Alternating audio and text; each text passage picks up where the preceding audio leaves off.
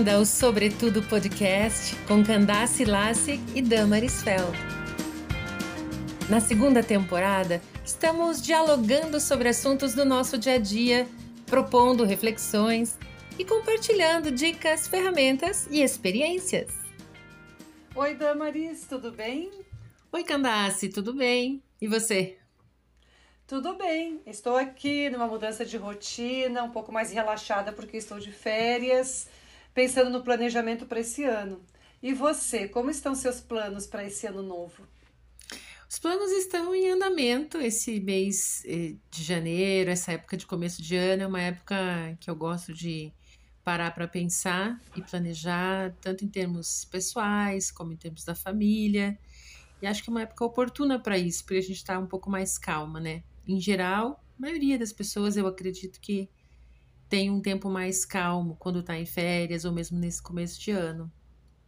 E como a gente já conversou outras vezes, a gente gosta de fazer o nosso planejamento por escrito, porque o planejamento precisa de algumas etapas e precisa de alguns critérios para a gente depois conseguir avaliar.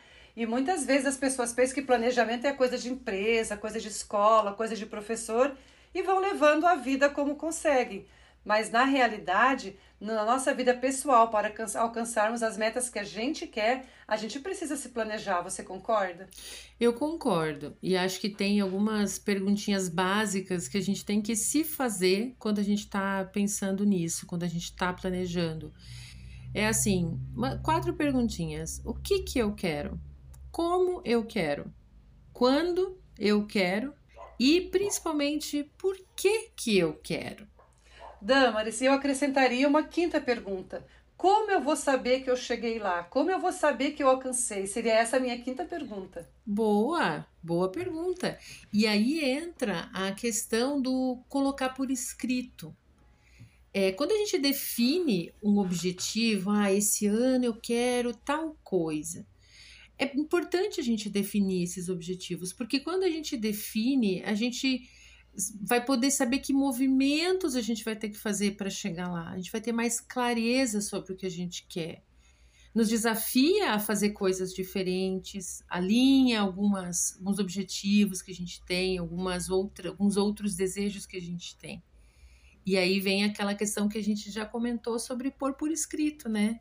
E esse pôr por escrito não precisa ser uma coisa super elaborada. Eu pego o meu caderno, que eu gosto de usar no dia a dia, e eu pego uma página específica lá e coloco. Minha vida íntima e pessoal. O que, que eu quero para esse ano? Isso, isso e isso. Na minha vida familiar e assim em todos os âmbitos da vida da gente. É, é, é escrever, porque aí parece que fica mais concreto. Eu também penso que colocando por escrito, muitas vezes a pessoa se dá conta que ela está com muitos planos para um ano só. Ela está querendo muita coisa em pouco tempo. Mudanças que ela não fez nos últimos 10 anos, está querendo para agora. Isso mesmo. E a gente não se dá conta disso às vezes, né? Coisas que levamos anos construindo um determinado hábito e agora a gente, de hoje para amanhã, a gente quer que isso seja diferente. E a gente precisa lembrar que cada mudança é um processo. Seja uma mudança mais simples ou uma mudança que exija mais da gente ou dos outros membros da família, é um processo. E ele vai ter um começo, vai ter um meio, vai ter a chegada lá no objetivo. Mas como eu vou saber que eu cheguei onde eu queria? Lá no fim do ano eu vou lembrar de cabeça o que foi mesmo que eu tinha pensado em fazer. Aí, aquela, aquela folhinha que a gente escreveu lá no começo do ano.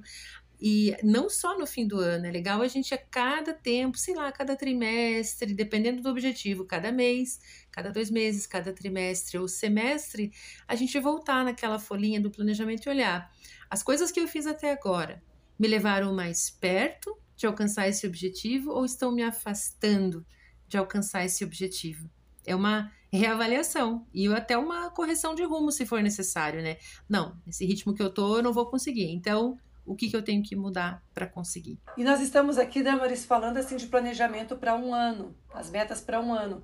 Porém, tem algumas coisas, alguns planejamentos que começam no de determinado ano, mas precisam de vários anos para se concretizar. Por exemplo, planejamento financeiro. Daqui 10 anos eu quero ter tantos mil reais guardados, investidos. Preciso um dia começar. Quanto eu vou investir por mês? E aí entra o planejamento anual. Nesse ano posso investir tanto. Minha meta para o próximo ano é aumentar o quanto eu vou guardar, o quanto eu vou reservar, o quanto eu vou investir. Tenho filhos pequenos. Com que idade ou quando quero colocá-los numa escola particular? Desde o começo, daqui mais um tempo. Então, são planejamentos a longo prazo que a gente faz, que as pessoas precisam fazer, mas que precisam começar em determinado momento. É verdade. E aí você precisa depois passar para ação, que fazer os objetivos, escrever no papel, é tudo bem legal e é um exercício importante. Mas aí é, só o planejar não é realizar. Parece uma coisa tão óbvia, mas o planejar não é realizar. E depois que você planeja, aí começa de verdade a brincadeira toda. Aí começa a ação. É você um dia depois do outro se propor a fazer, não, isso aqui que eu estou fazendo. Por exemplo, ficando no, no exemplo da vida financeira que você comentou. Ah, eu planejo poupar mais esse ano. Quanto? Você anotou? Quanto por mês? Ah, tanto. Aí você vai passear no shopping com alguém e aí você vê umas coisas bem legais, fica com vontade de comprar, mas aí você para e pensa. Mas no objetivo financeiro que eu fiz, eu me propus a poupar. Se eu comprar isso aqui agora, eu vou estar me aproximando do meu objetivo ou vou estar me afastando do meu objetivo? Então, com o tempo, esse tipo de, de comportamento fica automatizado. A gente vai, é, vai se tornando automático. A gente já não vai fazer todo esse pensamento cada vez que a gente for no shopping, por exemplo. Mas no começo é assim, é assim com a alimentação também. Eu fiz uma reeducação alimentar, comecei uma reeducação há vários anos. E a gente geralmente quer chegar no objetivo logo, mas cada dia, o que eu estou comendo hoje está me aproximando do meu objetivo ou está me afastando do meu objetivo? Eu acho importante essa reflexão e depois automatizar esse pensamento para a gente ter uma linha de ação. É, eu retomo essa questão do financeiro que você mencionou, porque é bem isso mesmo. Eu nem sempre tive uma vida financeira assim regrada como eu gostaria. E alguns anos eu consegui, começando de pouquinho, de pouquinho, de pouquinho, e depois vira um hábito. Depois que a gente vê o nosso dinheiro, o nosso investimento crescendo, automatiza. Bom, eu só posso gastar a partir daqui, porque isso aqui é de tal coisa. Assim como eu separei o dinheiro do supermercado, o dinheiro das contas do mês, o dinheiro da, da, da aplicação, da poupança, ou do investimento, é um dinheiro que já está reservado. E aí, como às vezes eu comentava aqui em casa, né, o doce prazer de pagar à vista, que a gente assistia sempre o carnê, o cheque depois o cheque predatado, depois o cartão de crédito. E o doce prazer, o doce gostinho de pagar à vista, quando a gente experimenta, ou primeiro ter o dinheiro para depois fazer o gasto, primeiro ter o dinheiro para depois fazer a viagem. Muitas vezes eu penso e comento aqui em casa, eu nunca mais quero passar por aquele aperto que eu passei. Mas é um exercício, mais de seis anos, não é de repente que a gente começa. E por isso que a gente está aqui compartilhando as nossas experiências com as nossas ouvintes do Sobretudo Podcast. Não é mágica, a nossa vida é uma vida normal como a sua. E a gente precisa compartilhar as experiências para dizer: com planejamento, com registro, com critérios para saber como é que eu vou saber que eu alcancei o que eu queria. Que critérios eu vou usar para avaliar? O que, que eu vou julgar no momento de dizer cheguei aonde eu queria? Que a gente está aqui compartilhando com as nossas ouvintes do Sobretudo Podcast.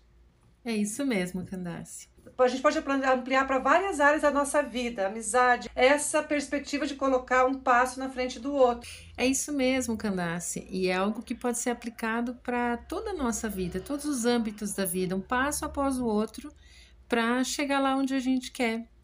E me lembro de novo de um pensamento que me acompanha já há um bom tempo, uma frase que é mais ou menos assim: Nada é tão forte quanto uma ideia cuja hora chegou. E para essa hora chegar, a gente precisa se preparar. É bom a gente se planejar. Você ouviu Sobretudo Podcast seus minutos semanais de inspiração. Vamos continuar juntas?